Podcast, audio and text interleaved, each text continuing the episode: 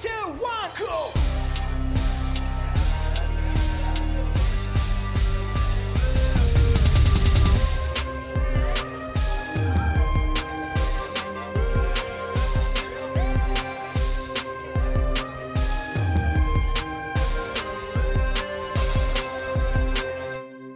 Kommunistenkneipe, der Podcast mit Paddy und Flo von Decay.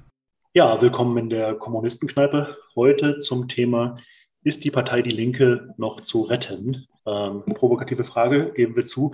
Ähm, wir haben uns dazu zwei äh, Vertreter vom linken Flügel der Partei Die Linke eingeladen, die aber äh, jeweils äh, ja, andere Strategien und Taktiken für ihre Partei äh, vertreten. Ähm, ich sage mal erstmal Hallo in die Runde. Hallo Paddy auch und Hallo Ich Thomas. Göß. Moin. Und euch beide natürlich auch Hallo. Genau. Und Hallo Andreas Grünwald. Ja, schönen guten Abend. Genau.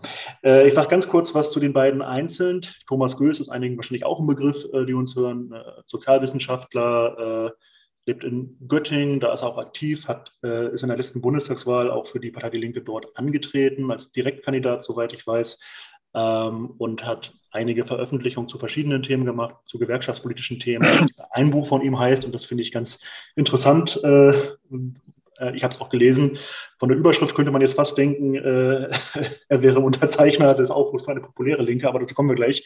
Ähm, ein unanständiges Angebot mit linkem Populismus gegen Eliten und Rechte, ähm, aber auch andere äh, Debatten, Klassen im Kampf und ähm, Gewerkschaftsfragen.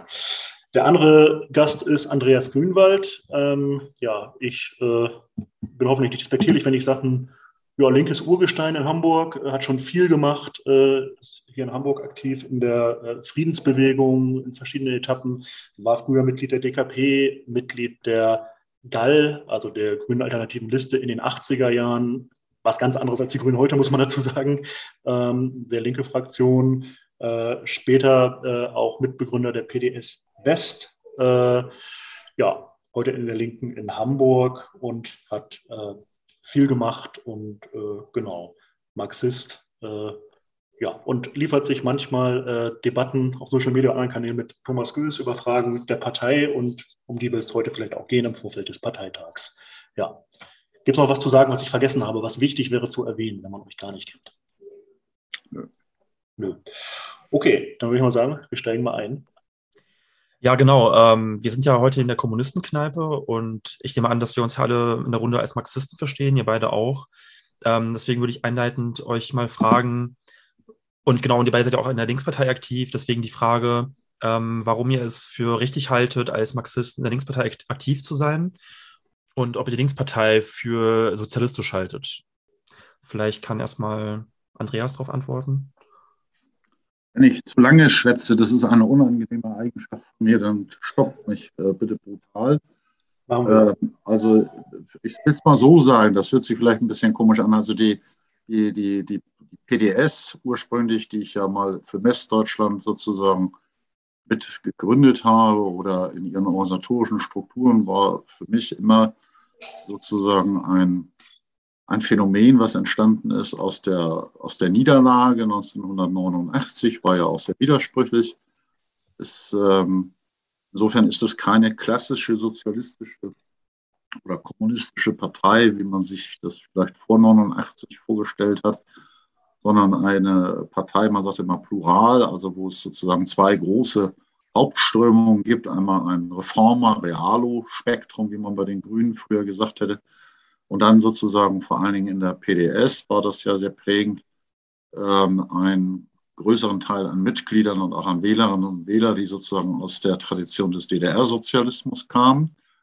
Ähm, und eigentlich auch nach 2003 ähm, hat sich an dieser grundlegenden Widersprüchlichkeit der Partei Die Linke ja nicht wesentlich etwas verändert. Einerseits aus dem radikalen Protest, der Agenda-Proteste, andererseits die, eine starke sozialdemokratische Gruppe, die sozusagen damals ja auch die WASG mitgeprägt hat und die Parteinamen wie Lafontaine und andere. Insofern ist die Linke etwas Widersprüchliches. Man kann ja sagen, es ist moderne sozialistische Partei. Ich sage es eher, es ist ein aus der historischen Entwicklung heraus entstandenes Phänomen, zu dem es 89 und auch in den 2000er Jahren keine, ähm, keine richtige Alternative gab. Vielleicht soweit erstmal auf die Frage. Mhm. Wie würdest du, Thomas, diese Frage beantworten oder diese Fragen von Paddy? Naja, dass die Partei wieder, also erstmal finde ich das ganz wichtig, vielleicht nochmal zu betonen, eine Sache, dass wir natürlich völlig unterschiedliche Generationenerfahrungen einfach haben, ja. Also Marxismus heute für mich bedeutet vielleicht auch einfach was anderes, äh, als es für Andreas bedeutet. Und das hat schon was mit den ähm, Auseinandersetzungen zu tun, über die ich, glaube ich, groß geworden bin. Aber das nur vorhergeschickt. Ja, natürlich, die Partei ist widersprüchlich. Wenn ich das Neumitgliedern erkläre, sage ich immer, wir sind eine weithin linkssozialdemokratische Partei, wenn man die Programmatik anschaut. Ja, so, was wir fordern, das ist äh, zum Teil, wenn man sich Debatten der Metall der 70er Jahre anschaut, haben wir viele Forderungen, die man äh, ja vielleicht auf dem linken Flügel der IG Metall gefunden hätte. Ja, so, oder auch in der SPD. Aber wir haben einen starken sozialistischen, äh, wir haben starke sozialistische Elemente in der Partei. Und ich meine, eine der interessanten Umstände in dieser ganzen Formierung der Partei ist ja, dass eigentlich nach 2012 die Partei von einem Vorsitzenden geführt wurde, der sie von der linkssozialistischen Position ausgeführt hat. Bernd Rixinger ist der erste Parteivorsitzende, den wir gehabt haben, der nicht als linker Sozialdemokrat in die Partei gekommen ist, sondern aus einer völlig anderen Tradition des sozialistischen Büros, der, der sozialistischen Zeitschrift, der Zeitung ähm, Express und so weiter. Soll man in ihr arbeiten? Ähm, ja, also da bin ich nicht mehr so äh, glaubensfest in der Beantwortung dieser Frage wie ähm, als äh, 25-Jähriger oder 27-Jähriger, als ich da eingetreten bin. Ich würde immer sagen, ja, das ist die größte äh, Organisation mit einer sozialistischen Richtung, die ähm, wir haben in der Bundesrepublik. In den grundlegenden Fragen steht die Partei auf der richtigen Seite. Was nicht bedeutet, dass es keine Fehler gemacht werden. Bei der großen äh, Auseinandersetzung, wenn es jetzt um, um Verteilung von, von Mehrwert in der Produktion geht, da sagt die Partei im Prinzip das Richtige. Äh, in der Auseinandersetzung um den Sozialstaat, was ja auch immer eine Klassenauseinandersetzung ist, sagt die Partei im Großen und Ganzen das Richtige.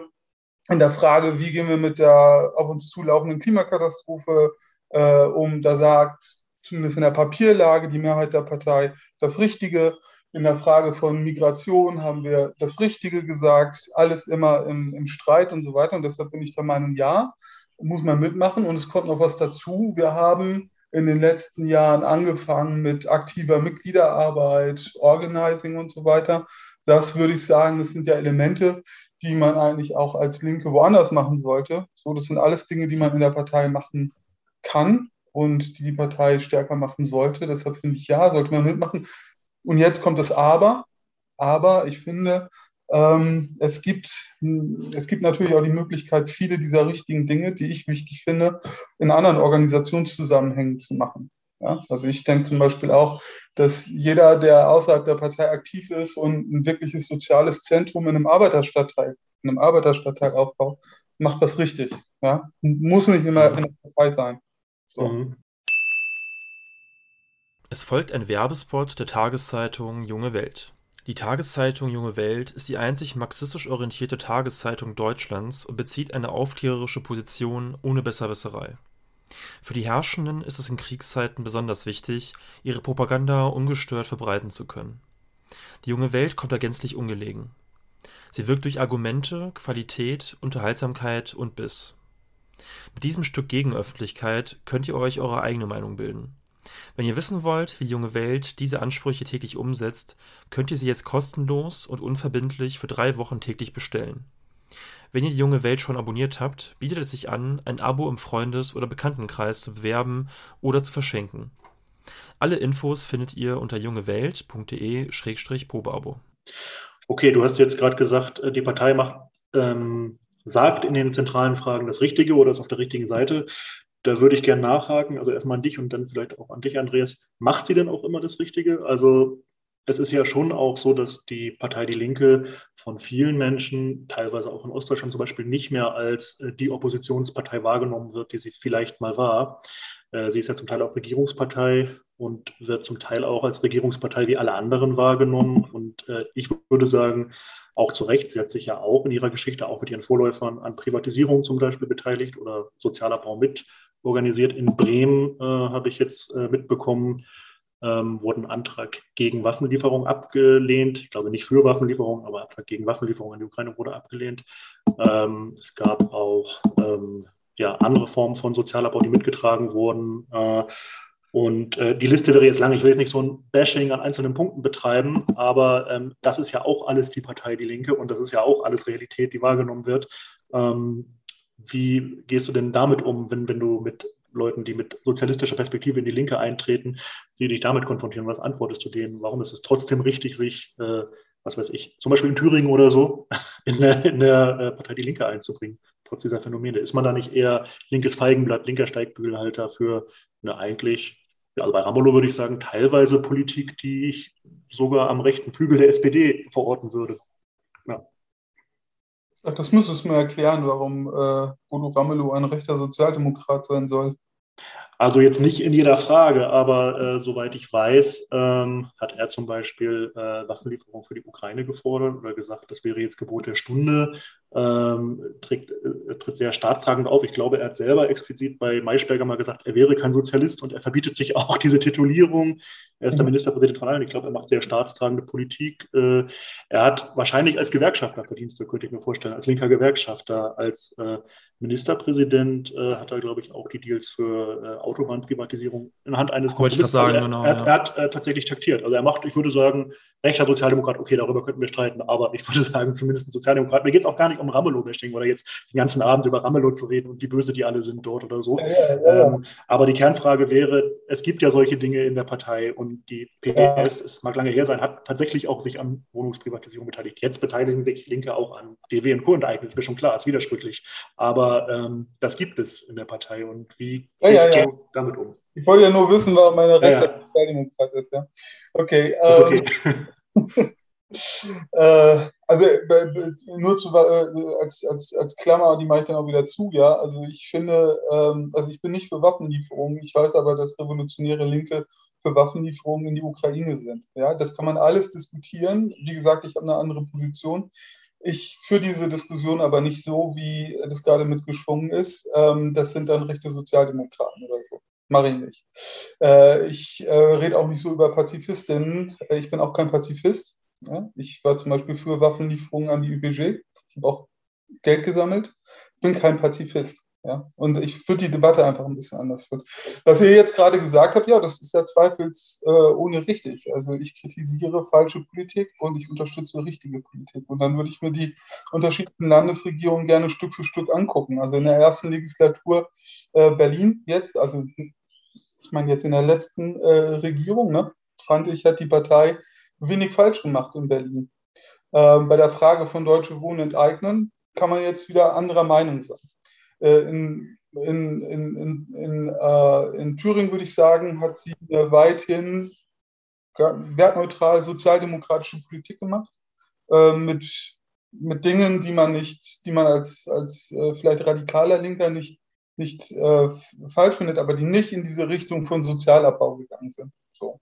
Und das gibt es und ich trete für eine andere Perspektive in der Partei ein. Ich trete allerdings auch fürs Regieren ein. Das will ich auch dazu sagen, ja.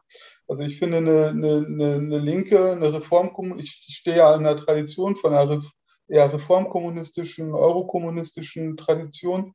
Äh, da gehört die Perspektive, wir wollen in diesem Land regieren, schon dazu.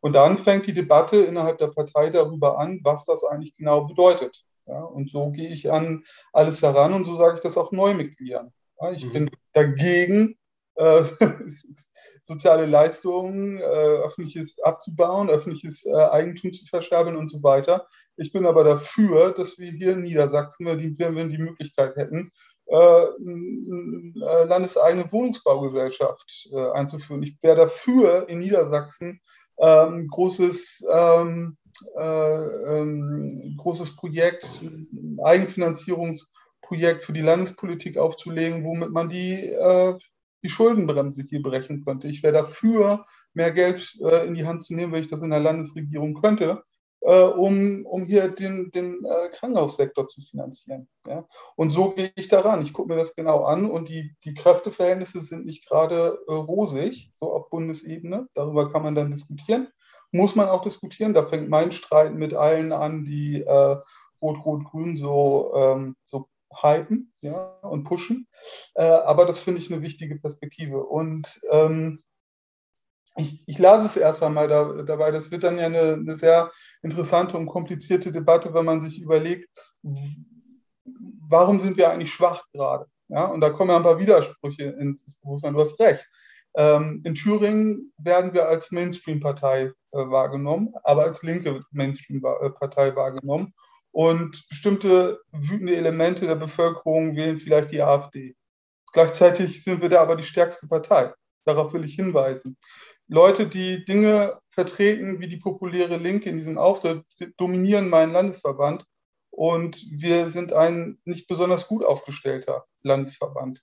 Diese, diese Ungleichzeitigkeit will ich dann, dann vielleicht auch mitdiskutieren. Ja? Also es ist nicht einfach so, dass die, wenn es um, um Wahlen geht, ja schwächer sind. Im Gegenteil. Also in Berlin und, und, und Thüringen sind das relativ wahlpolitisch erfolgreiche äh, Geschichten. Daran muss sich nicht unsere politische ähm, Zustimmung messen oder so, aber das sollte man zumindest zur Kenntnis nehmen. Mhm. Okay, ich würde vielleicht mal äh, Andreas die Gelegenheit geben, ähm, genau, Prost, wir sind in der Kneipe, ähm, ähm, Andreas die Gelegenheit geben, seine Perspektive auf diese Aspekte. Also ich will, will vielleicht nochmal auf diese Frage Sozialistische Partei eingehen. Ich war ja bis Ende der 1990er Jahre in der PDS aktiv, hatte auch führende Funktion in Westdeutschland, ähm, auch in Hamburg, aber auch darüber hinaus und bin dann äh, ausgetreten. Das war schon dieser Entwicklungsprozess auch in der Partei, der sich ja 2002 dann auch äh, verdeutlicht hat äh, in einer Veränderung des Gründungskonsenses, den ich vorhin genannt hatte, und einer starren Fixierung auf Regierungsbeteiligung und ein zunehmendes, eine zunehmende Schwächeln der Partei, sodass eigentlich absehbar war, das ist ein Übergangsphänomen. Äh, ich bin dann ausgetreten. Ich habe das später als Fehler äh, korrigiert, bin Mitte des letzten Jahrzehnts wieder eingetreten und ich muss mal sagen, ich war eigentlich erschrocken über das Niveau der politischen Debatten. Also ich mache es mal etwas flapsig, um das nicht so in die Länge zu ziehen. Wenn du zehn Mitglieder fragst, was Sozialismus ist, kriegst du neun verschiedene Antworten. Also das ist nicht übertrieben. Und äh, das eine, was Thomas gesagt hat, äh, Rixinger, äh, das zweite war ja die Vorsitzende Katja Kibbing, also auch äh, da eine, eine unterschiedliche Herangehensweise in der Politik. Und wenn wir jetzt mal vom Zustand der Partei ausgehen, es gab dann 2011 ja den Erfurter Parteitag, das Gründungsdokument sozusagen der neueren Linken, nicht das Gründungsdokument, aber das sozusagen auch nach einer krisenhaften Debatte, auf das sich alles verständigt haben. Das sah eigentlich zwei Kernpunkte im politischen Profil der Partei vor. Einmal als Partei der sozialen Gerechtigkeit, vor allen Dingen für die Ärmsten innerhalb der Arbeiterklasse und der Bevölkerung, äh, kompromisslose Interessenvertretung auch zu machen. Und zweitens das Profil als Friedenspartei. So, und dieses Profil wird in Frage gestellt. Du hast das Beispiel des Beschlusses im Bremer Landesparteitag benannt. Bodo Ramelow hat ja nicht nur gesagt, äh, er sei für Waffenlieferungen, sondern er hat gesagt, man muss sich überlegen, ob man ein anderes Verhältnis zur NATO einschlage. Es gab Debatten in der Bundestagsfraktion, man kann das ja offen sagen, was auch durch die Medien gegangen ist, wo Gregor Gysi der Fraktion empfohlen hat, auf einer Fraktionssitzung dem Aufrüstungsprogramm zuzustimmen. Es gab die Debatte um die Bundeswehreinsätze äh, und dergleichen mehr. Und da werden zentrale äh, Grundlagenpositionen der Partei momentan in Frage gestellt, ganz offensiv auch in Frage gestellt. Wenngleich ich registriere, dass äh, Ihr Minister mit Ihrem heutigen Statement und gestrigen Interview in der jungen Welt aus Ihrer Sicht versucht, da, ähm, so registriere ich das ein Stück weit gegenzusteuern. Man muss einfach vom vom, vom Stand her sagen, ich sag's mal so, 2009, 2013 hatte die Partei etwa zweieinhalb bis drei Millionen Stammwähler, dann kommen immer Wechselwähler noch dazu. Von diesen zweieinhalb bis drei Millionen Stammwähler haben wir zwei Drittel verloren. Nicht erst bei der letzten Bundestagswahl, sondern praktisch kontinuierlich. Ja. Das sind vor allen Dingen Menschen gewesen, aus den ärmsten Schichten der Bevölkerung. Viele sind auch zur AfD gegangen, aber auch als Bereich der Nichtwähler, äh, aus den sogenannten Deklassierten, aus Geringverdienerschichten. Und die Partei hat heute in all diesen Bereichen sozusagen keine hohen Kompetenzwerte mehr, wenn man die Leute fragt. Das drückt sich ja auch aus in den, in den Wahlergebnissen. Insofern ist schon die Frage aufgeworfen, äh, ob äh, die Existenz der Linken da jetzt nicht äh, gefährdet ist. Und ich kann zum Beispiel aus meiner Sicht sagen, weil die letzter Satz, die für Waffenlieferungen eintritt, die das Verhältnis zur NATO korrigieren will, ähm, die unkritisch die Europäische Union jubelt, also da hätte ich Probleme mit. Ich würde vielleicht nicht gleich wieder austreten, aber mein Aktivitätsniveau doch reduzieren. Vielleicht mal in der aber Richtung. Du schmeißt ja alles durcheinander, Andreas. Also, also erstmal ist ja so, äh, wenn, äh, wenn etwas diskutiert wird, dann wird etwas in Frage gestellt. So, und Matthias Höhn, äh, der hat vor fünf Jahren und vor zehn Jahren Papiere geschrieben, die in eine bestimmte Richtung zielen und der schreibt jetzt Papiere. So. Und wenn man die Geschichte erzählt, dann sollte man die Geschichte auch als Geschichte der Debatte in der Partei äh, äh, erzählen. Ich habe zum Beispiel ein, eine lange Antwort auf Matthias Höhn geschrieben. So. Und andere auch. Das heißt, wir haben ein Kräfteverhältnis, das sich darum dreht, was heißt jetzt eigentlich auf der einen Seite konkret in der Ukraine, dem Russland-Ukraine-Konflikt, wie verhalten wir uns dazu? Und das geht einher mit einer Frage von, wie stellen wir uns eigentlich Außenpolitik dar? Das können wir auch gleich diskutieren. Aber dass es in Frage gestellt äh, wird, heißt nicht, dass es äh, in Gefahr ist, in eine äh, angedeutet milizistische Richtung zu kämpfen. Das äh, kippen. Das sehe ich überhaupt nicht so. Wir haben einen Leitantrag vom Bundesvorstand, der überhaupt nicht in diese Richtung geht. Und das sollte vielleicht auch zur Kenntnis genommen werden. Und ja, die Partei, die Partei, die steht heute, die steht von der Existenz, ja, die, die kann sterben. Das ist so. Ähm, und das ist keine Frage der, der, der, des, der, der letzten äh, Monate, so, sondern der letzten Jahre. Wir haben 2018, du hast dich daran da, damals ja beteiligt, mit Aufstehen, einen offenen Spaltungsversuch der Partei gehabt. Und diese Wunden, die sind nie wieder verheilt. Und was stand dahinter?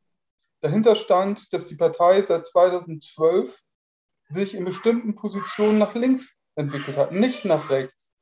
Wir haben eine Partei gehabt, die einen breiten antineoliberalen Konsens gehabt hat, der auf der strategischen Linie funktioniert hat. Das war immer Oskar Lafontaines Bild. Das war genial. Wir resozialdemokratisieren die SPD. Wir machen jeden SPD-Kanzler zum Kanzler, der wieder sozialdemokratisch war. Was war der Gebrauchswert der Linken? Und in dem Maße, in dem die SPD sich, die Agenda 2010-Politik sich normalisiert hat, ist das alles schwieriger geworden und wir haben versucht, die Partei in eine andere Richtung weiterzuentwickeln, die völlig überaltert war, nämlich hin zu einer aktiven, erlebbaren Mitgliederpartei. Dagegen hat sich die erste Opposition aufgemacht. Das ist etwas, was bis heute als linksradikal in der Partei bekämpft wird. Von dem sogenannten Hufeisen, also dem Bündnis zwischen Wagenknechtleuten und FDS-Lern. Die zweite Linie war dann die der Klimapolitik, das, äh, die spätere. Ich habe ja jetzt mit Amüsement zur Kenntnis genommen, dass die populäre Linke auch für ökologischen Sozialismus ist, während sie die letzten zwei Jahre die ganze Zeit gesagt hat, man darf nicht grüner werden als die Grünen. Und die dritte Linie war die Frage der internationalen Solidarität, wo wir zwei auch sehr viel diskutiert haben und was ist eine richtige äh, Position zu Migration. Und dagegen hat sich das äh, herausgebildet und die, die, die, der Versuch, wo Bundesvorstandsmitglieder der Partei gesagt haben, wir können, Harry Grünberg namentlich, ja, man kann es ja mal sagen, wir können auch die Partei, wir können mit Aufstehen auch zu einer Wahl antreten und dann drücken wir die Partei unter 5 Prozent. Ja. Das sind ja Wunden, die geschlagen wurden und danach ist es nicht geheilt worden. Und das führt zu einer völlig zersetzten Kultur in der Partei und einer Ausstrahlung nach außen, dass wir halt völlig zerstritten sind, dass wir auf jede zentrale Frage unterschiedliche Antworten geben. So, und ja, deshalb ist es so, dass wir nicht erfolgreich sind. Das würde ich auch so sehen. Die Frage, warum wir im Osten die äh, Leute verloren haben, die beantworte ich anders. Es sind auch nicht einfach nur Geringverdiener und Schlechterverdiener. So, wir sind nie eine einfach Gering- und Schlechterverdiener äh, Partei im Osten gewesen. Wir haben massiv verloren, weil die Partei im Osten auch überaltert war, an Mitgliedern verloren hat und immer mehr an Multiplikatoren in der Gesellschaft. So, also das, das ist schlicht und einfach so. Ähm, und das sind, aber, das sind aber mehrere Probleme, die da zusammenkommen. Und ich würde fast vorschlagen, dass wir uns jeden genauer angucken, weil sonst schlagen wir uns, glaube ich, nur so äh, Schlagwörter da um die Ohren. Also es gab zwei, äh, ich hatte das vorhin nur als Überschriften gemeint, ich kann es auch konkreter machen. Es äh, steht im Erfurter Programm drin und das war bis Konsens, dass sich die Linke an keiner Regierung beteiligt, Personal abbaut. In Bremen passiert das in den Kliniken und zwar mit Hunderten von Beschäftigten. Gegen die Kritik der Betriebsräte, die teilweise sogar noch Mitglied der Partei sind. Ganz offensiv Personalabbau. Es gab den zweiten Grundkonsens, den hatte ich benannt und auch deutlicher benannt, inhaltlich in der Frage der Friedenspolitik. Das waren die beiden großen zentralen Säulen, wobei Friedenspolitik jetzt nicht immer so wahlentscheidend ist, aber auch für das eigene Selbstverständnis. Und darin drückt sich eine bestimmte Qualität der Partei aus. Und äh, in dem Moment, wo das in Frage gestellt wird, und zwar offensiv in Frage gestellt wird. Ich habe ja einige Namen genannt, ich könnte jetzt noch weitere dazufügen, ich unterlasse das mal, um das abzukürzen. In dem Moment, wo das in Frage gestellt wird, verändert sich die Qualität der Partei, verändert sich sozusagen ihre politische Grundausrichtung. Äh, und äh, man, muss, man kann natürlich jetzt immer sagen, ja, wir sind die Partei der sozialen Gerechtigkeit und guckt euch das Wahlprogramm an. Da steht so viele tolle Sachen zur Bundestagswahl drin. Das war ja genau das Problem. 160 Seiten Wahlprogramm. Da kannst du für jeden einen schönen Lolli rausziehen. Da hätte Florian was gefunden, da hätte Paddy was gefunden, da habe ich was gefunden, da hast du was gefunden, da findet jeder irgendwas Schönes. Aber das ist eben nicht äh, übersetzbar mit einem klaren politischen Profil. Was so also die französische Linke sagt ganz deutlich, die LFI bis heute, selbst im Wahlbündnis, wir sind für den Austritt aus der NATO, selbst aus den politischen Strukturen. Sie sagen ganz deutlich, Preisstoppgesetze für Benzin bei 1,40 Euro pro Liter. Und trotzdem machen die Grünen, die französischen Grünen dort mit. Sie vertreten eine ganz offensive linke Politik. Man mag sich über den Stil von Mélenchon streiten, da ist auch was Französisches so drin. Aber das ist ein klarer, erkennbarer Kurs. Und in der Linken geht es zunehmend in eine Richtung von Beliebigkeit. Du hast den Antrag benannt. Gleichzeitig gibt es den Vorschlag, eine Grundsatzkommission ins Leben zu rufen. Letzter Teilsatz, der alles im Prinzip offen halten soll und beliebig halten soll. Und damit verliert die Partei in alle Richtungen politische Glaubwürdigkeit. Und das sehen wir momentan bei allen Wahlen. Das sehen wir auch in der Mitgliedschaft. Zweieinhalbtausend Menschen sind in den letzten Monaten, naja, die Bundesgeschäftsstelle sagt, 2000 ausgetreten. Ich bin selbst äh, Bezirksschatzmeister. Jede Woche habe ich Austritte von Mitgliedern. Die Partei Die Linke hat allein in Hamburg ich schätze mal um die 200 Mitglieder seit den Bundestagswahlen verloren. Und das sind die realen Probleme. Da kann man nicht einfach sagen, das ist nicht so, sondern das ist so. So sehen es die Leute. Habe ich auch nicht gemacht. Bei den Mitgliederaustritten kann ich dir mal sagen, hier treten auch Leute aus. So. Die treten aus, weil sie Leute äh, nicht ertragen, wie Sevin Dagdelin oder Sarah Wagenknecht mit ihren Positionen zur NATO. Ja, das ist so, muss ich mit leben. Andere treten aus anderen Gründen aus. Und wir sind überhaupt nicht in der Partei äh, an dem Punkt, dass wir ausgewertet hätten. Wir hauen uns das so gegeneinander, gegenseitig um die Ohren. Ja, Leute treten aus.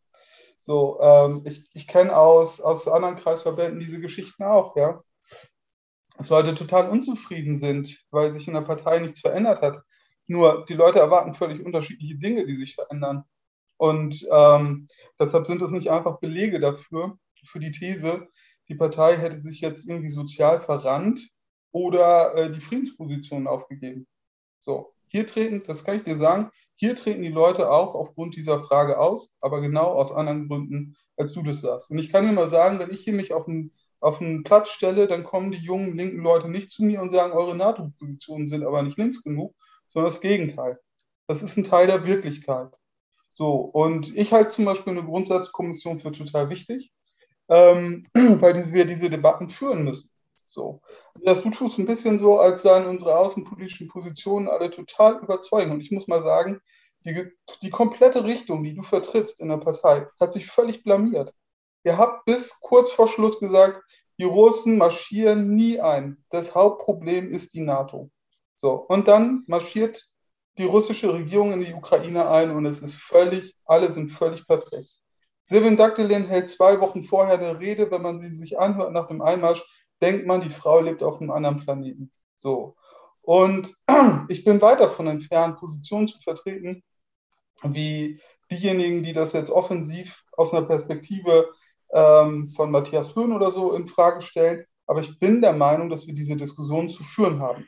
Eine Partei, die Angst vor diesen Debatten hat, die ist tot. Ich habe keine Angst, diese Debatten zu führen. Und zu Personalabbau und, und, ähm, und in anderen Geschichten, ich sage mal so, ja, gut, das, das mag ja stimmen, dass das in Bremen so ist, aber das äh, charakterisiert nicht den Gesamt, also das, die Gesamtqualität der Partei. Das haben wir immer so gehabt. Wir haben in der Zeit, in der, ähm, äh, in der wir Hochphasen hatten als Partei und ein attraktiver Pol in der Gesellschaft waren, hatten wir auch problematische Positionen in der Partei und auch Regierungshandeln. So. Die Frage ist, was machen wir als Bundespartei? Und als Bundespartei haben wir einen Wahlkampf. Du, du machst das so despektierlich mit den 160 Seiten. Ja, und wir haben eine öffentliche Kampagne gehabt, in der die soziale Frage im Mittelpunkt stand. Plus ein bisschen Ökologie. Umverteilung, völlig offensive Umverteilungsforderungen. Miete, Pflege, Rente. So, das sind alles Kampffelder, klassenpolitische Kampffelder, die im Mittelpunkt standen. Dann noch ein bisschen Verkehr dazu. Meine Kritik. Ja, die alle, die alle mit dem Sofortprogramm meine, in Frage gestellt wurden. So vier nee, das ist, nein, das stimmt nicht. Das stimmt ähm, nicht. Und, und die, ähm, äh, die Kritik, die ich daran formulieren würde, ist, äh, wir haben zu wenig darauf geantwortet, was die Leute bei dieser Wahl im September umgetrieben haben. Nämlich erstens, äh, wie kommt ein Regierungswechsel zustande? So, da war die Strategie, die äh, von Susanne Hennig-Welso vertreten wurde plötzlich, die war falsch. Und wir haben nicht, darauf nicht genug äh, auf die, die Frage von Klimakatastrophe und Klimagerechtigkeit geantwortet. Das sind die beiden Fehler gewesen, die uns bei der äh, Bundestagswahl das Genick gebrochen haben, plus die einen sagen so, die anderen so. Völlig äh, beliebige Partei. Ich glaube, hey, man, Paddy hat eine Frage, die ihm auf die Nägel brennt, aber äh, ich, ich, ja, ja, ich, Paddy, ich will ungern äh, unterbrechen, aber. Mh. Hm. Ich habe ich hab, äh, eine Nachfrage zu, einer, also zu der Sache mit der NATO und den Einmarsch der Russen ist ja schon so, dass auch Zelensky kurz vor dem Einmarsch der Russen gesagt hat, es, es würde nicht passieren. Und ich glaube auch bei konservativen Analytikern, also das alleine ist wahrscheinlich jetzt, jetzt für, viele Leute überraschend gewesen. Aber nur um das zu verstehen, ich glaube, Paddys Frage dreht sich vermutlich gleich um, weil nicht jeder Zuhörer weiß, was ihr jeweils in der Partei vertritt, dass wir das nochmal ein bisschen deutlicher machen für Leute, die das nicht wissen. Ähm, ist denn deine Position, Thomas, äh, eine grundlegend andere als die von Andreas? Also was den Austritt aus der NATO oder eine Positionierung gegen die Politik der NATO angeht? Äh, oder vertrittst du, vertrittst du da äh, also einen, einen, diametral anderen Kurs? Das würde mich nochmal interessieren, weil ich das schlichtweg nicht weiß. Äh, nee, ich bin äh, der Meinung, dass wir ähm, weiterhin Nee, also, also erst einmal ist meine Analyse jetzt mal im Schnappschuss, äh, dass, äh, dass der Konflikt Russland und Ukraine, Ukraine zwei Konflikte gleichzeitig sind. Es ist ein zwischenimperialistischer Konflikt um äh, Einflusssphären. So. Mhm. Es ist aber ein zwischenimperialistischer äh, Konflikt. Auch Russland ist ein imperialer Akteur. So. Und dann muss man auch nicht anfangen von wegen, ja, äh, imperialistische Nationen, das sind nur die, die Kapital exportieren. Lenin hat äh, diese Definition aufgestellt und gleichzeitig war für die Bolschewiki äh, Russland ein imperialistisches Land. So. Also es ist ein zwischenimperialistischer Konflikt und gleichzeitig ist es eben einer um demokratische Souveränität. Und ich bin in dieser Frage der Meinung, wir haben die äh, Interessen der westlichen Staaten zu kritisieren. Wir haben aber nicht überparteilich zu sein sondern uns auf die Seite der Ukrainer zu stellen, die um ihre Unabhängigkeit äh, kämpfen. Das ist schon mal erst einmal meine Position und daraus leitet sich dann direkt aus, dass ich mir die Frage stelle, wie unterstützen wir den ukrainischen Widerstand gegen diese Aggression. In der Frage der NATO bin ich der Meinung, dass das Programm eine gute Formulierung enthält, nämlich wir fordern ja nicht den Austritt, sondern die Überführung der NATO in ein anderes kollektives Sicherheitsbündnis unter Einbeziehung von Russland. Das finde ich im Prinzip richtig stellt sich natürlich jetzt die Frage, wie buchstabiert man das eigentlich konkret aus in einer Situation, wo es den Krieg gibt? Wie kommt man dahin? So, das ist, ist die Frage. Und etwas Drittes, was mich schon äh, bewegt, ist, wenn man sagt, ähm, ich sage jetzt mal äh, zugespitzt, äh, unsere Analyse ist richtig gewesen, ja, dann hätte man äh, es vielleicht nicht vorhersehen müssen. Also ich kenne auch diese Irrtümer von Konservativen und Sozialdemokraten, aber man hätte anders im Vorfeld argumentieren müssen. Man hätte vorsichtiger argumentieren müssen, man hätte äh, nicht einseitig kritisieren müssen und so weiter und so fort. Und das würde ich uns als Partei schon äh, vorwerfen. Es gibt keine Putinisten oder sowas bei uns in der Partei. Ja? Aber wir haben doch durchaus die Analyse gehabt, das Hauptproblem ähm, ist die NATO und die NATO-Ostexpansion. So. Und natürlich gehört die NATO-Ostexpansion zur Vorgeschichte dieses Konflikts. Das müssen wir uns nicht drüber streiten. Ja? Mhm. Die NATO-Ostexpansion ist, das ist ja nicht der, ein, der einzige Punkt.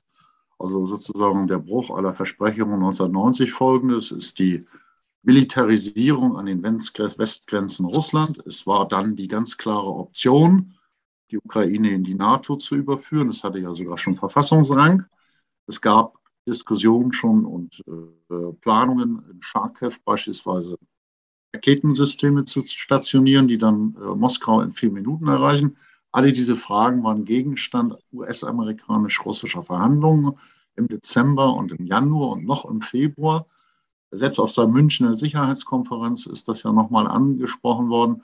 Und es gab dort eine ganz klare Verweigerungshaltung des Westens und vor allen Dingen der USA und in der Folge der Regierung in Kiew, äh, die ja da nicht isoliert agiert sozusagen, äh, auf der, das, was Putin im zweiten Teil seiner Rede ja sehr klar angesprochen hat, die Verletzung russischer Sicherheitsinteressen, dass da sozusagen keinerlei Rücksicht drauf genommen wird. Und äh, das ist eine gezielte Strategie, die man schon in Pentagon-Papieren und in Papieren von anderen findet vor 20, 25 Jahren.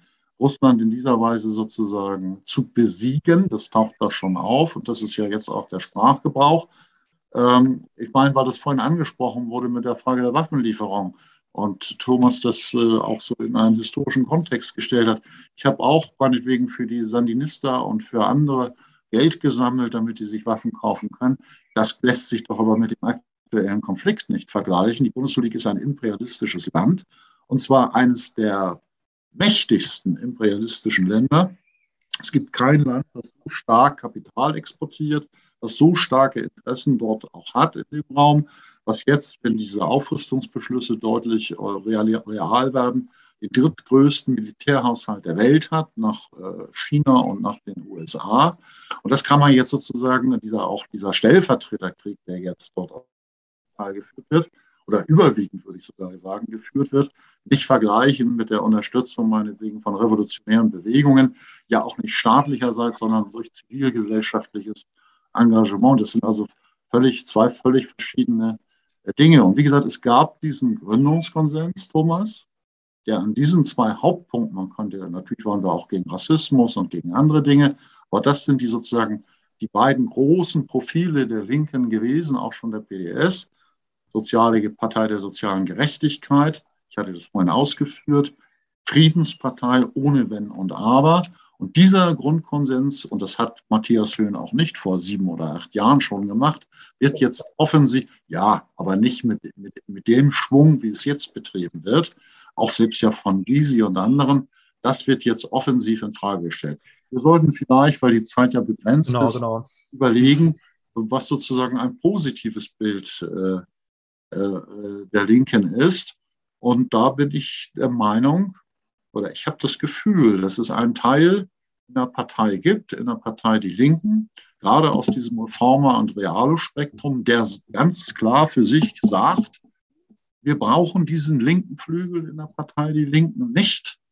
Äh, wir müssen sozusagen, das ist ja auch das Element dieser, dieses Fortprogramms gewesen, uns noch offensiver mal in meinen Worten andienen an die Frage der Regierungsbeteiligung, die das deutlich betonen und die demzufolge auch an diesen beiden zentralen Fragen den Gründungskonsens verlassen, in der Ziel, daraus eine Partei von einem anderen Typus zu machen. Das war ja auch angelegt, letzter Halbsatz, in, der, in dem Vorschlag, eine Urwahl einer, einer Vorsitzenden oder eines Vorsitzenden durchzuführen. Da hat ja die Bewegungslinke dann auch erst mal vier Wochen geschwiegen weil das auch sich gegen sie zum Teil richtete. Und wir müssen sehen, dass wir sozusagen, aber ich sehe da nach wie vor das Erfurter Programm, dass man an diesem Gründungskonsens nicht rangeht, dass man ihn meinetwegen modernisiert, verbessert, aber sozusagen nicht in Frage stellt. Sonst mhm. verliert die Linke ihre Qualität und äh, dann wird es eine andere Partei sein. Ich glaube, okay, weil so man, viele man, man Begriffe auch irgendwie im Raum äh, rumgeistern, Bewegungslinke, populäre Linke, müssen wir vielleicht das erklären. Äh, genau. Ähm, Bewegungslink ist Thomas und ich bin populär. okay, Paddy, ich glaube, da wolltest du einhaken, wenn ich richtig. Genau, also man merkt ja schon, dass es äh, zwischen euch Differenzen gibt. Ähm, vielleicht kommen wir jetzt nochmal zurück auf eure, auf eure Positionierung innerhalb der Partei und ähm, welche Strategien ihr befürwortet. Äh, genau, man hat es ja schon gemerkt, oder, oder ihr habt es ja schon gesagt. Ähm, also Andreas, du unterstützt aktuell den Aufruf der, der sogenannten populären Linken. Thomas, du selber gehörst der sogenannten Bewegungslinken an. Ähm, ihr beide seht euch, seht euch aber auch Teil, als Teil des linken Flügels der Partei. Ähm, deswegen da die Frage, wo, was sind eure grundsätzlichen Strategien, die ihr verfolgt innerhalb der Linkspartei oder die ihr für die Linke äh, befürwortet und ähm, was sind so die größten Unterschiede zwischen euren ähm, Positionierungen? Vielleicht kann Thomas da erstmal darauf antworten. Thomas also, ich spreche jetzt nicht für die Bewegungslinke, ja. Also meine Revolution. Ja, okay. Genossen in der Bewegungslinken drehen sonst total durch. Ich, das ja als Alles klar. Also ich, ähm,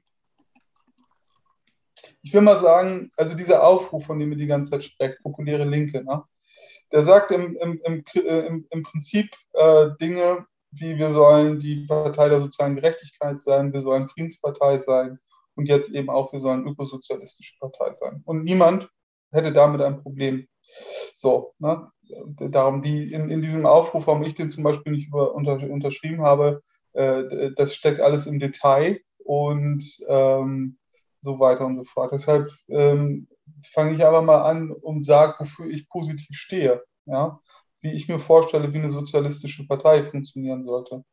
Und meines Erachtens heißt, eine sozialistische Partei muss, wie Lenin das gesagt hat, auf alle zentralen Fragen antworten, die die Nation betreffen. So, das ist das Erste. Und sie muss nicht äh, einfach einen Markenkern, wie das bei uns in der Partei mittlerweile so heißt. Ja, die soziale Frage und die Friedensfreiheit, das ist der Markenkern. Nee, eine sozialistische Partei hat darauf zu antworten, äh, was das Leben der Klasse und das Leben der Nation, was nicht dasselbe ist, betrifft. Dazu gehören alle drängenden Fragen. So, und sie muss eindeutig antworten. Das ist das Erste.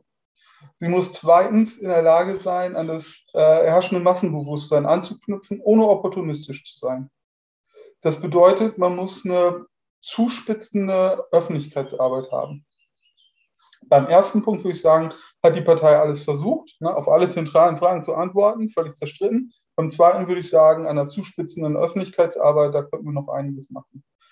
Das Dritte, was eine, eine, eine, sozialistische Partei machen muss und wofür ich mich auch einsetze, ist die Machtfrage stellen. Ne? Da fängt unter uns dreien wahrscheinlich der Streit an. Meines Erachtens bedeutet es auch offensiv zu sagen, wir wollen dieses Land regieren und darüber zu reden, was man tun muss, um das zu können. Dazu gehört dann die Einschätzung der Kräfteverhältnisse im Staat, der Parteien, der sozialen Bewegungen. Und ich würde immer sagen, so etwas ist überhaupt nur möglich, wenn man ein, ein starkes Klassenbündnis aufbaut und ein Bündnis von äh, politischen Organisationen in der Gesellschaft, die so eine, äh, so eine Regierung tragen kann. Und das Dritte ist, wofür ich absolut bin, ist, dass die Partei nicht eine des Sitzungssozialismus ist, so wie ich groß geworden bin in der Partei. Du gehst zur Kreismitgliederversammlung, da diskutierst du anderthalb Stunden und dann äh, ja, dann triffst du dich äh, wieder irgendwo in einer Arbeitsgemeinschaft oder so, sondern ich bin der Meinung, dass die Partei als aktiven Partei aufgebaut werden muss, die auch einen Raum lässt ähm, für Leute, die ähm, nur ganz wenig machen wollen. Sie muss also beides gleichzeitig sein. Heimat für diejenigen, die einfach nicht viel Politik machen wollen und eine aktiven Partei für die, die, viel, die mehr machen wollen. Deshalb mache ich zum Beispiel hier in Göttingen Linke aktiv. Ja? Das sieht immer so aus. Wir haben eine Sitzung, da geht es um Praxis und vielleicht auch ein bisschen um Bildungsarbeit, aber das steht im Vordergrund. So, das ist, das, das weitere Element. Und das, was ich noch wichtig finde, ist, ähm, dass man daran arbeitet, äh, vor Ort Interessen zu organisieren, anstatt ideologisch zu theoretisieren. Und zwar aus einer ideologisch überlegten Perspektive, nämlich dass man ähm, Kämpfe und Interessengegensätze, Überkämpfe, Interessengegensätze erfahrbar machen muss. Deshalb bin ich der Meinung, dass Kampagnenarbeit für unsere Partei, organisierende Kampagnen total wichtig sind. Mieteninitiativen, Verkehrsinitiativen. Wir wollen hier zum Beispiel eine Verkehrsinitiative in Göttingen machen. Das ist mein Ansatz, sodass ich sagen würde, ich trete im Prinzip für eine sozialistische Partei ein, die Kleinarbeit macht im Stadtteil. Und eigentlich müssen wir auch darüber diskutieren, wie kriegen wir eine betriebliche Verankerung hin. Die zweitens in der Lage ist, breitere Kampagnen zu führen, um Fronten in der Gesellschaft zu öffnen, an denen gekämpft werden kann. Und ich bin drittens der Meinung, dass man dafür auch eine Regierungsperspektive öffnen muss, die aber nicht so äh, bedeuten kann, man läuft SPD und Grünen hinterher. Wenn wir von einer sozialistischen Partei sprechen, mal ganz klassisch, dann spielt ja immer vor allen Dingen die Eigentumsfrage eine zentrale Rolle. Ähm, klar, eine linke Partei kann sich auch um das Klein-Klein des Zebrastreifens kümmern oder konkrete soziale Verbesserungen, Beratungsstellen und so weiter und so fort. Aber die Kernfrage war eigentlich immer die Eigentumsfrage. Das man, muss man auch nicht dogmatisch beantworten. Wenn man beispielsweise äh, durchsetzt, Arbeitszeitverkürzungen, Arbeitszeitverkürzungen, also staatlich auch reguliert, schränkt man Verfügungsgewalt des Kapitals ein. Äh, wenn man ihm nur sagt, wir brauchen eine Übergewinnsteuer oder eine Steuererhöhung für die Superreichen, äh, schränkt man die Verfügungsgewalt des Kapitals nicht in dem Umfang ein.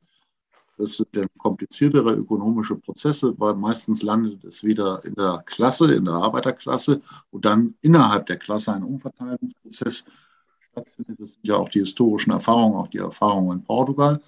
Äh, und das, das äh, Zweite ist eben jetzt ne, neben dieser Frage, diese Friedensfrage, wo ja auch immer die großen Brüche in den sozialistischen Parteien auch historisch gewesen sind. Äh, das waren immer die großen markanten Punkte, nicht zufälligerweise, weil sich da sozusagen das Grundverständnis einer Partei beantwortet. Ja, ob sie sozusagen antiimperialistisch ist, ob sie gegen die Vormachtstellung und äh, des, der großen Monopole agiert oder eben nicht. Deshalb ist das ja nicht zufälligerweise immer äh, der Bruchpunkt gewesen. Also ich finde beispielsweise das, was äh, Janine Wissler heute veröffentlicht hat, kann ich flott lesen. Dieses lange Papier finde viele positive Dinge. Sie kommt ja auch aus weitesten Sinne aus diesem Spektrum Bewegungslinke. Ähm, finde, kann ich alles unterschreiben, so wie Thomas sagt, dieses Papier populäre Linke kann er eigentlich auch unterschreiben, wenn er nicht um die Hintergründe wüsste, äh, sondern unbedarfter herangehen. Ne? Aber was, äh, was, was Wissler eben zum Beispiel nicht macht, in diesem ganz langen Papier, mit dem sie sich jetzt als neue Parteivorsitzende bewirbt, ist auch nur einen kritischen Satz zu äußern zu diesem Strategiewechsel und taktischen Wechsel mitten im Wahlkampf in der Frage der Regierungsbeteiligung.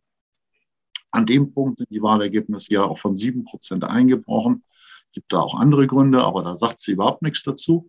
Sie bewirbt sich heute für ein solches Papier, sagt ganz klar äh, Abrüstung, aber sie sagt kein Wort dazu, auch nicht in dem Interview in der jungen Welt, was da gerade in Bremen passiert ist, was da gerade wieder in Thüringen gefordert ist. So, und äh, also da muss eine sozialistische Partei aus meiner Sicht äh, klar sein. Das Zweite, was ich ansprechen wollte, Lenin hatte natürlich auch Phasen.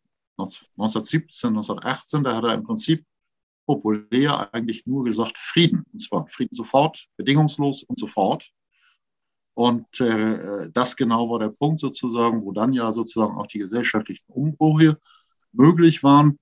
Und äh, heute in einer kapitalistischen Gesellschaft, wo sich auch die Arbeiterklasse kulturell, sozial, gerade in Deutschland sehr differenziert darstellt, äh, muss man also auch schon überlegen, was setzt man sozusagen ins Zentrum der politischen Agitation, ins Zentrum sozusagen der Aktivitäten, um damit sozusagen verbindend gemeinsame Klasseninteressen zu formulieren, so wie in Frankreich jetzt. Äh, und da gehört dann eben auch Preisregulierung dazu. Man muss mich wiederholen, einige andere Punkte mehr. Da gehört es eben auch zu, in der ökologischen Frage die Frage der Eigentumsverhältnisse aufzuwerfen. Es wird doch keinen ökologischen Umbau in Deutschland geben oder wenn du nicht zumindest die Automobilindustrie rangehst, wenn du nicht zumindest an die großen Energiekonzerne rangehst. Das ist doch Illusion. Und stattdessen höre ich Argumente aus dem Real- und reformerpolitischen Lager, die sagen, oh Gott, bloß nicht Preisbegrenzung beim Benzin, das ist unverantwortlich, ne? obwohl es ganz klare Untersuchungen gibt, dass sozusagen das keine wirkliche Wirksamkeit in der Frage der Ökologie den sozial-ökologischen Umbau bringst, sondern dass du da tiefer äh, in die Machtverhältnisse äh, eingreifen musst. Andreas? Dieses Profil geht Sorry. verloren, aus meiner Sicht. Andreas, du hast ja gerade Frankreich erwähnt. Ähm, ich habe äh, wahrgenommen, auf Facebook zumindest, dass du ähm, anscheinend auch Sympathien hast für das aktuelle ähm, Linksbündnis, was äh, Mélenchon mit initiiert hat. Du deutest ähm, es ja gerade an. ja, genau. Genau, genau. Ähm, vielleicht können wir da auch ein bisschen näher eingehen, weil ich es auch sehr interessant finde. Ähm, also es ist ja praktisch der Versuch halt, also unter der Führung ähm, einer, einer also von Mélenchon und auch eher linkspopulistischen Ansätzen und auch einer solchen sehr klaren Haltung zur NATO und Friedensfrage, ähm, weitere linke Bündnispartner mit, einzu, ähm, mit einzubeziehen. Also, das, also in diesem Bündnis sind ja teilweise also ähm, Grüne mit drin, linke Sozialdemokraten, Kommunisten. Ähm, vielleicht, also da die Frage, glaubst du, oder vielleicht kannst du erstmal ein bisschen darauf eingehen auf dieses Konzept, und aber glaubst du aber, dass das für Deutschland ein Modell wäre, was du, äh, wo du glaubst, dass es übertragbar wäre, oder meinst du nicht, dass es aufgrund der ähm, ja, einmal, der, der, einmal aufgrund der Differenzen des politischen Systems, des anderen Wahlsystems, aber auch der politischen Kultur oder auch das Fehlen vielleicht von seiner charismatischen linken Persönlichkeit, wie jetzt Mélenchon in Deutschland, ähm, nicht so einfach übertragbar wäre? Also, ich also zunächst muss man, zunächst muss man. Ehrlich gesagt, würde ich gerne noch was zu dem sagen, was er gerade erzählt hat. Also ich, würde auch gerne über, ich würde auch gerne über die, die, äh, äh, die, die, dieses Wahlbündnis da reden, aber dann kommen wir zu einem ganz anderen Themenfeld. So, also, weil ich finde das schon wichtig, ne? Also wenn, mhm. ähm, äh, wenn wir darüber reden, was für Ansätze verfolgen wir und äh, was hat eigentlich die Partei in den letzten Jahren gemacht? Und wogegen hat sich Opposition und Streit herausgebildet? Da will ich mal betonen, dass die Eigentumsfrage einen ganz zentralen Stellenwert äh, für die Partei gehabt hat. Wir haben eine Debatte, die hat äh, der Bernd Rixinger eröffnet, über einen linken Green New Deal äh, geführt wo in einem Maß die Eigentumsfrage wieder in die Öffentlichkeit gestellt wurde, wie sie eigentlich in der ganzen Zeit vorher nicht diskutiert worden ist. Da geht es um Demokratisierung von Wirtschaft, da geht es um Konversionsräte, da geht es um Vergesellschaftung. So, das ist etwas, was von der Partei bereit getragen wird. Okay? Das heißt, genau das, was du sagst, Andreas, ist nicht in Frage gestellt. Du kannst dann immer diejenigen sagen, die, da, äh, die dagegen sind. Das ist ja klar. Und dann, dann, dann kann ich dir das auch sagen. Ja, wer hat denn, also gegen den linken Green New Deal haben zwei Richtungen in der Partei mobil gemacht. Einmal äh, die Bartsch-Anhänger und die Wagenknecht-Anhänger. So. Und zwar aus den unterschiedlichen Gründen. Aber das ist mir schon wichtig, das einfach zu sagen. Und bei der Frage der, äh, der Ukraine, ich will das nur noch einmal sagen. Ja. Ähm, in der, in der Frage der, der Waffenlieferung haben wir keinen kein Dissens. Wo wir einen Dissens haben, so, also ich habe das nicht gesagt mit dem Pazifismus, weil ich diese unterschiedlichen ähm, äh, äh, Gesellschaftsformen miteinander äh, vergleichen wollte, sondern weil es mir da um die moralischen Argument, äh, äh, Argumente gab, äh, gegen die es in der Partei gibt. Wovor ich warnen möchte, ist genau dieses, diese Denkfigur zu benutzen, die du immer wieder benutzt, die Sicherheitsinteressen Russlands. Wenn ich so anfange zu argumentieren, dann kann ich auch legitimieren, warum die USA äh, äh, den Nahen Osten in Schutt und Asche gelegt hat und warum die Regime Change in ihrem selbst definierten Hinterhof äh, gemacht haben. Weil es immer globale Sicherheitsinteressen sind. So, definiert von den Mächten, die da agieren. Dass Russland militärisch und wirtschaftlich dem US-Imperialismus völlig unterlegen äh, ist, d'accord. Ja? Und trotzdem ist das ein schwieriges Argument. Und jetzt können wir uns gerne, ja. Denn, Andreas will nochmal zurück, aber äh, dann können wir uns auch gerne über die. Ich, ich finde es auch okay, dass du den Punkt gemacht hast. Wir versuchen in kurzer Zeit vielleicht viele Aspekte zu bringen. Mhm. Ähm, und haben natürlich haben wir als Moderatoren die harte Aufgabe, dann manchmal zu unterbrechen oder so. Was ähm, ich nur ganz schlecht kann, das ist äh, eine meiner größten Schwächen. vielleicht vielleicht ähm, äh, kannst du, weil es geht ein bisschen äh, querbeet, obwohl äh, wichtige Dinge benannt werden. Andreas, ja, das, was Patty gesagt hat, nochmal aufgreifen.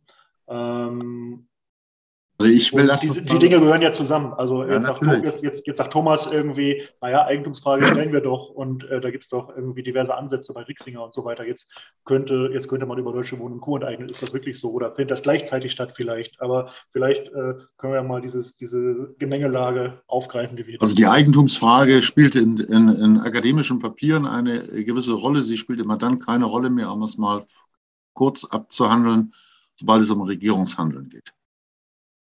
Äh, in Berlin ist für, selbst in Berlin, obwohl es da diese große Volksinitiative gegeben hat, ähm, wird die Sache ja verschleppt und wirklich nicht wirklich offensiv agiert. Das was hier wird ja auch scharf kritisiert in dieser Bewegung dort. Aber ich will auf die Mélenchon-Geschichte.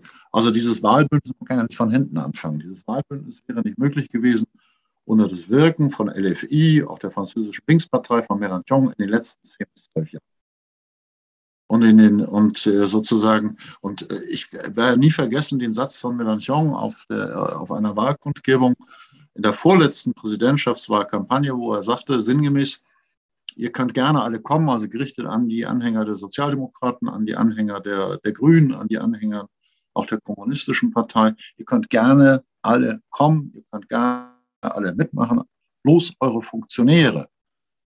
Ja, vor allem gerichtet in Richtung der französischen Sozialdemokratie, die lasst bloß zu Hause. So, und das war eine ganz klare, äh, eine ganz klare politische Arbeit, die setzte auf Massenmobilisierung, die setzte auf kompromisslose Interessenvertretung, die auch aufgriff, was ja in Deutschland sofort umstritten war, das, was sich an Unmut zeigte in der Frage der Gelbwestenbewegung, in anderen sozialen Auseinandersetzungen, und die sozusagen darum bemüht war, ausgehend von einer Position der Stärke, ja, das ist ja jetzt das Ende sozusagen, dann die Frage eines Wahlbündnisses zu stellen. Das ist also etwas ganz anderes, als wenn ich als Juniorpartner mit einer relativ kleinen Partei, mit relativ wenig Mitgliedern, mit relativ wenig Substanz im Vergleich, im internationalen Vergleich sozusagen, als Juniorpartner in eine solche Regierung hineingehe, wie jetzt in Berlin, ja, also das ist ja das Problem. Ich habe ja verschiedene Leute gefragt, auch aus Berlin, aus verschiedenen Richtungen, damals, als diese Frage der Regierungsbeteiligung anstand. Ja, könnt ihr mir mal auf den Punkt genau benennen, warum die Linke eigentlich da in die Regierung hineingehen soll? Was sich denn konkret daran sozusagen positiv und wirklich relevant verändert? Und insofern ist sozusagen ja, äh, das, was jetzt in Frankreich passiert, eine ganz andere Situation als das, was, äh, was, die, äh, was die deutsche Linkspartei da in den letzten Jahren sozusagen äh, praktiziert ist. Also ich denke mal, man kann immer, also es sind immer Besonderheiten. Frankreich ist ein besonderes Land, Deutschland auch, Italien auch. Diese Frage des linken Populismus stellt sich aus meiner Sicht grundlegend, ich denke, da habe ich auch keine Differenz zu äh, Thomas, eben auch vor dem Hintergrund äh, des, äh, also eines nicht kaum noch vorhandenen Klassenbewusstseins, einer großen Heterogenität, die es auch innerhalb der Arbeiterklasse gibt. Die ist in Deutschland sogar noch stärker als in Frankreich, erheblich stärker unterschiedlicher Partikularinteressen und so weiter und so fort. Und dort sozusagen mit einer, mit einer scharfen Polemik und äh, sozusagen, also und auch mit Massenmobilisierung an den Wahlkampfveranstaltungen, das muss man sich mal vorstellen, in Paris haben 100.000 Menschen teilgenommen. Ja, und äh, in Deutschland finden diese Wahlkampfveranstaltungen im Saal mit 25 Personen statt. Davon sind 23 äh, oder 24 Parteimitglieder. Also das ist sozusagen ein ganz, ein, ein ganz anderes politisches Konzept, das dort realisiert wurde, versucht wurde zu realisieren, das auch Erfahrungen aus der Kampagne in den USA ausgewertet hat, in den arabischen Ländern, in Großbritannien, was wirklich dazu führen sollte, sozusagen eine Volksmobilisierung ähm, zu realisieren, aber was eben gleichzeitig in diesen zentralen Fragen, muss mich immer wiederholen, ja, keine Kompromisse kennt.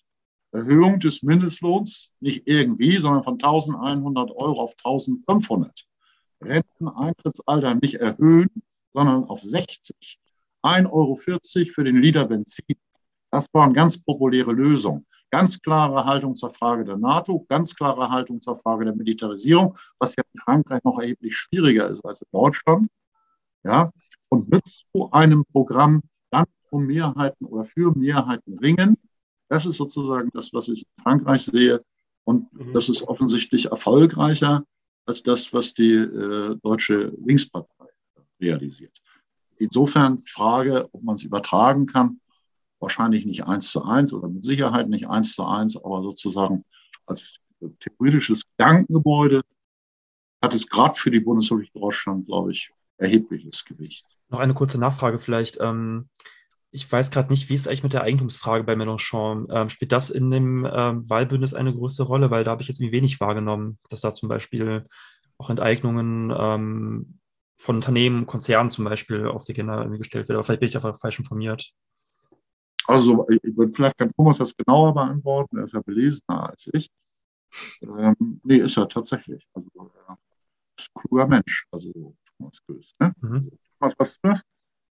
Bitte? Ob, Wie das mit der, Eigentumsfrage, mit der Eigentumsfrage in Frankreich?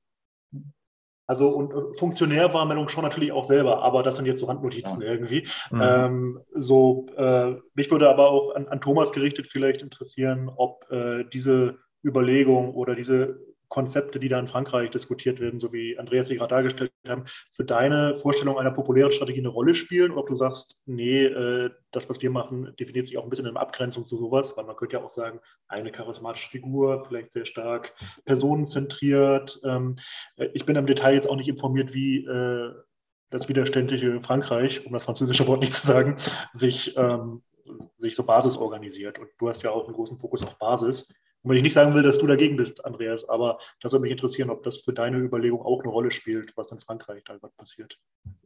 Also äh, ich würde gerne anfangen mit der Eigentumsfrage nochmal. Ich komme aber mhm. zu dieser Frage. Mir geht es ähm, um Genauigkeit und auch um, ähm, um, um, um, besser fassen zu können, worüber man sich streitet. Ne? Bei der Berliner Regierung ne, würde ich sagen, das ist eine Regierung, die auf zwei Arten die Eigentums, drei Arten die Eigentumsfrage gestellt hat. Die hat einen Mietendeckel eingeführt. Ist gekippt worden. Okay. Wäre da gekommen, wäre das Eigentumsrecht der Vermieter und der Immobilienkonzerne eingeschränkt worden. Das ist nicht Enteignung, aber das ist ein Teil der Eigentumsfrage. Deshalb wollen die das auch absolut nicht, weil das, ein, das ist keine Pille-Palle-Reform. So. Das Zweite ist, sie haben, das haben sie so, das, das, was sie tatsächlich gemacht haben, ist den kommunalen Wohnungsbau ähm, wieder zurückzukaufen. Jetzt kannst du sagen, ne, ähm, ja, die haben das vorher ja auch verscherbelt. Stimmt. So, aber sie haben es zurückgekauft. Das ist also die Eigentumsfrage. Und das Dritte, was sie gemacht haben, ist die, die deutsche Wohnenteignen-Kampagne unterstützen. Und nicht irgendwie, sondern äh, vor der Hand. Und dann kann man jetzt darüber sich unterhalten, äh, wie es mit der Kommission ist und ob die dann hätten wieder in die Regierung gehen sollen. Aber diese drei Punkte würde ich einfach, da siehst du auf Landesebene, da geht es schon um die Eigen Eigentumsfrage so. Und in anderen Bereichen, in anderen Landesverbänden hast du das nicht. Ja, das will ich auch gar nicht sagen. So zu Mélenchon. Also ich fange mal anders an. Ähm, äh, ich habe ja dieses Buch, das, das ihr erwähnt habt am Anfang, das habe ich, glaube ich, 2017 veröffentlicht. Und äh, was ich grundsätzlich richtig finde an einer populistischen Strategie, ist die an, äh, Ausgangsannahme, dass, ähm, äh, dass, äh, dass, äh, dass linke Politik mit einem scharfen äh, die wir und oben-unten Gegensatz arbeiten muss. Das teile ich. Ja? Und ich bin auch der Meinung, dass nicht die Klasse der Bezugspunkt ist, sondern das Volk. Das Volk ist eine ein, ein politisches Subjekt, das durch den Kampf verschiedener sozialer Schichten und so Teile von unterschiedlichen Klassen und in unterschiedlichen ähm, Kampffeldern entsteht. Ja, so. Äh, das ist nicht einfach nur der Klassengegensatz. Und äh, in, der, in, der, in, der, in, der, in der Theorie, wenn man das in dem Bild machen möchte, ist, geht es eher um, um das Schmieden von Ketten. Ja? Dass man unterschiedliche Leute zusammenbringen und unterschiedliche Forderungen, weil das musst du machen. Wenn das die populistische Strategie ist und du nimmst noch dazu, dass du emotional, also Gefühle schüren musst, ja, und auch das Hass und, und Liebe ein Teil von Politik ist, dann bin ich für eine populistische Strategie. So, äh, mein Problem fängt woanders äh, an und gar nicht bei Mélenchon. So, weil, weil wenn ich mir die, diese Mélenchon-Kampagne angucke, wie der das aufgezogen hat, dann würde ich sagen, ja, an den Forderungen bin ich ja, würde ich es fast genauso machen. Und die Bilder, die er produziert hat. Ja, der, der geht in Migrantenwohnbezirke äh, äh, und er ist halt nicht der weiße französische Arbeiterführer einfach nur, sondern er geht da halt hin. Er, er, er nimmt die, die, die Fragen, die hier bei uns als identitätspolitische Fragen aufgenommen werden, die nimmt er mit. So, und, und äh, er verbindet die Dinge miteinander. Ich bin auch der Meinung, dass die soziale Frage und die demokratische Frage immer im Mittelpunkt von linker Politik stehen äh, muss. Aber das bedeutet nicht, dass die anderen Kampffelder und Auseinandersetzungsfelder äh, unwichtig sind. Und in, in, einem wirklichen linken Populismus werden die Sachen miteinander meines Erachtens verbunden. Und was ich tatsächlich kritisch sehe aus der Erfahrung von Podemos ist, aber auch von Syriza, ist, dass es eine demokratisch organisierte Mitgliederpartei äh, braucht. Und im, im, bei Podemos gab es immer dieses Bild, die Partei oder Podemos ist eine, eine Wahlkampfmaschine. Ja, und äh, konsequent zu Ende gedacht ist das populistische Modell, wenn du nur das nimmst, eben eine Wahlkampfmaschine. Und ich bin der Meinung, dass die, die, die sozialistische Partei, die ich mir wünsche, eine Partei ist, die Gegenwehr von unten organisiert, die sich verwurzelt in der Gesellschaft, die Menschen ermutigt, sich selber zu, zu organisieren und sich zu wehren. Und ganz ehrlich, wenn ich über politische Parteien nachdenke, die ich wirklich vorbildlich finde, dann ist es die belgische Arbeiterpartei und nicht so sehr La France Insoumise. Wobei ich, wie gesagt, diese Kampagne sehr gut finde. Ähm, du meinst aber PTB, ne? Also ich glaube, ich glaube die, die Kurz, äh, genau. Kürzel, ne? Die Ex-Maoisten, genau. Ja, ähm, machen interessante Sachen. Ähm, wir haben jetzt de facto noch sechs Minuten, ähm, weil wir einen strikten Zeitplan heute haben. Ähm, ich will, also jetzt, also jetzt die Frage, ob du es ob äh, kurz hinkriegst, äh, was zu erwidern, und dann würde ich vielleicht noch mal kurz abschließen, aber an, ja. ich will es jetzt nicht abmoderieren. Also, ähm, Andreas. also ohne jetzt unter, unter Zeitdruck kann man nicht in die Einzelheiten gehen, aber das Wesentliche sozusagen dieser populistischen Strategie besteht ja darin, äh, nicht einfach Ketten herzustellen, sondern ein ein Äquivalenzverhältnis herzustellen zwischen unterschiedlichen sozialen Ansprüchen.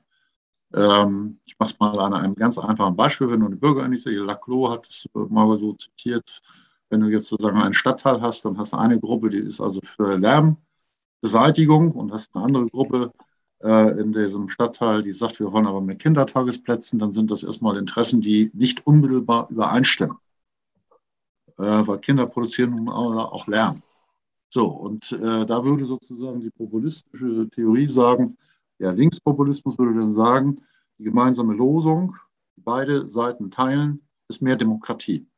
Also auch abseits der parlamentarischen Institutionen, darüber das Auslösen eines gesellschaftlichen Dialogs. Und insofern muss man sich das genau angucken. Der geht nicht einfach in die migrantischen Stadtteile, sondern es sind zwei oder drei große Kernfragen.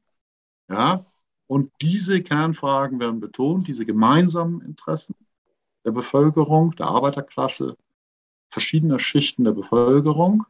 Und äh, das sind sozusagen die Hauptlosungen. Und innerhalb dieser, dieses Schemas kann dann sozusagen sich auch äh, Partikulares und Widersprüchliches untereinander austurieren. Das Partei der Linken, das Wahlprogramm ist ganz anders aufgesetzt.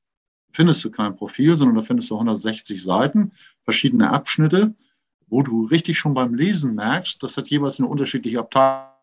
Karl Liebknecht das verfasst, die haben darüber nicht diskutiert und du findest keine Verbindung zwischen den verschiedenen Punkten. Das ist sehr wichtig. Das, das wird Thomas jetzt aber nicht teilen. Weißt du, was interessant Offensichtlich ist? Offensichtlich nicht. Weißt du, was interessant Nee, gar nicht. Ja, das mit dem Programm, das kann man ja immer wieder sagen. Ich finde, äh, das finde ich gar nicht so interessant. Äh, wenn, ich, ich eigne mir diese populistischen Theorien aus der Perspektive von einem Gramscianer an. Ja, ich bin Gramsci, also wenn ich denke, politisch denke, dann denke ich ausgehend von, äh, von, von, von, von, von, der, von der, der, der Erfahrung des linken Eurokommunismus und von, von Gramsci aus. Und für mich ist es total wichtig, die Partei als kollektiven Intellektuellen zu denken, der einen neuen Gemeinwillen in der Gesellschaft ausbuchstabiert. Und das bedeutet, dass die Partei die Aufgabe hat, nicht nur einfach Wahlpartei zu sein, sondern eben auch erzieherische Partei bildende Partei, kämpfende Partei. So. Und das ist mein Problem mit den ganzen Populismus-Anwandlungen, die wir in Deutschland hatten. Okay, das ist mein großes Problem äh, damit. Okay, ich hätte euch jetzt gerne beide noch äh, ein bisschen konfrontiert in ein paar Fragen. Ich habe mir sowohl zu dir als auch zu dir, Andreas, noch was ausgeschrieben. Ich äh, glaube, das schaffen wir heute zeitlich leider nicht mehr. Ähm, nächste Woche ist äh, Parteitag. Ähm, ich hoffe, dass wir vielleicht danach, also vielleicht nicht direkt danach, da wahrscheinlich viel zu tun beide, aber ähm, dass wir danach nochmal ins Gespräch kommen. Äh, und die Frage, ob ihr beide in fünf Jahren jetzt noch in der gemeinsamen Partei sind, die auch noch existiert, die stelle ich jetzt mal nicht. Ähm, das zeigt wahrscheinlich die Geschichte. Äh, an der Stelle. Ich, ich darf da einen Satz sagen. Ich würde, es aber durch, ich würde es aber durchaus hoffen. Aha, okay. Was, was Neues wird so auf die Schnelle, ich glaube, da bin ich mit Thomas einer Meinung, wie manche die sich das denken, oder Ditford und andere, dass es da irgendwas vom Himmel fällt. Das wird nicht passieren. Das wird nicht passieren. Insofern muss man um diese Partei kämpfen. Das wollte ich nochmal sagen. Ja. Da sind wir aber einer Meinung, Thomas. Ne? Oder? Ja, da sind wir einer Meinung. ja, mit uns vielleicht nicht unbedingt, aber. ja, wahrscheinlich nicht. Aber ihr habt einen dramaturgischen Harmoniemoment am Ende hergestellt. Dass, das Wunderschön. Ich habe hab, hab, hab was geweint. ja, nein. Danke für eure Zeit ähm, und die, den Ansatz einer angeregten Debatte und vielleicht bis nächstes Mal. Auf Wiedersehen. Alles vielen, klar. Vielen Dank euch beiden. Mach's gut, Thomas.